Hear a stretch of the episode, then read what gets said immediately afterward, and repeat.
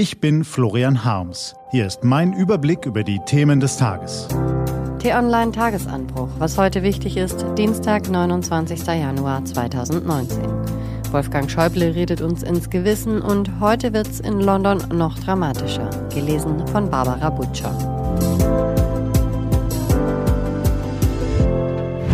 Was war?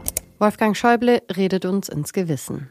Vom Bundestagsabgeordneten bis hin zum Finanzminister. Wolfgang Schäuble hat eine eindrucksvolle politische Karriere gemacht und stets Freude an Formulierungen gefunden, die seine Zuhörer erst beim zweiten Hinhören verstehen ließen, was er meinte.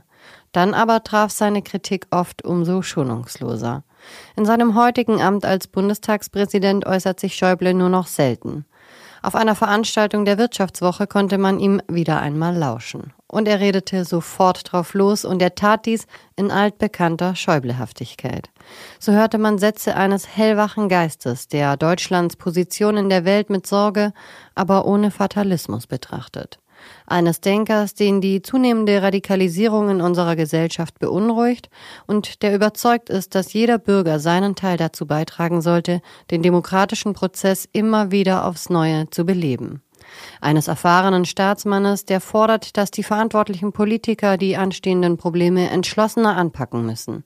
Auf die Frage, warum sich die deutsche Politik mit beherzten Reformen so schwer tue, sagte Schäuble, wir waren in Deutschland relativ lange erfolgreich und Erfolg macht immer müde.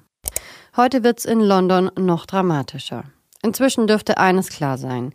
Egal wie jemand damals beim Brexit-Referendum abgestimmt hat, die Mehrheit der Briten hätte sich das Ergebnis des Trennungsprozesses vermutlich anders vorgestellt dass der Streit zwischen Regierung und Parlament, zwischen Premierministerinnen und Ministern, zwischen London und Brüssel das Land politisch lähmt, dass immer mehr Unternehmen aufs europäische Festland wegziehen, dass der Nordirland-Konflikt wieder aufflammt, dass die komplizierten Details des Trennungsvertrags Großbritannien eher zum Nachteil als zum Vorteil gereichen, dass ein Staat in einer globalisierten Welt allein nun mal schwächer ist als in einem Bündnis mit anderen Ländern, All diese Erkenntnisse waren im Juni 2016 augenscheinlich den meisten Briten nicht klar.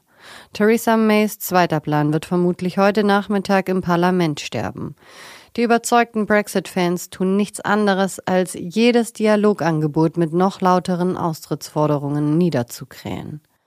Die parteiübergreifende Initiative einiger Parlamentarier zur Verschiebung des Austrittstermins um neun Monate könnte hingegen einen Ausweg weisen. Er böte allen politischen Kräften, die nicht ausschließlich an ihrer eigenen Profilierung, sondern an einer konstruktiven Lösung interessiert sind, nochmal Zeit zum Nachdenken. Was steht an?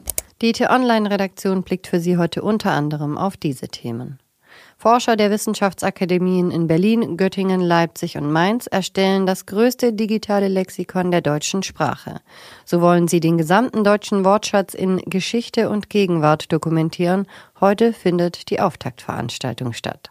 Und wie ist es um die Truppen bestellt? Der Wehrbeauftragte Hans-Peter Bartels übergibt dem Bundestag seinen Jahresbericht zur Lage der Bundeswehr.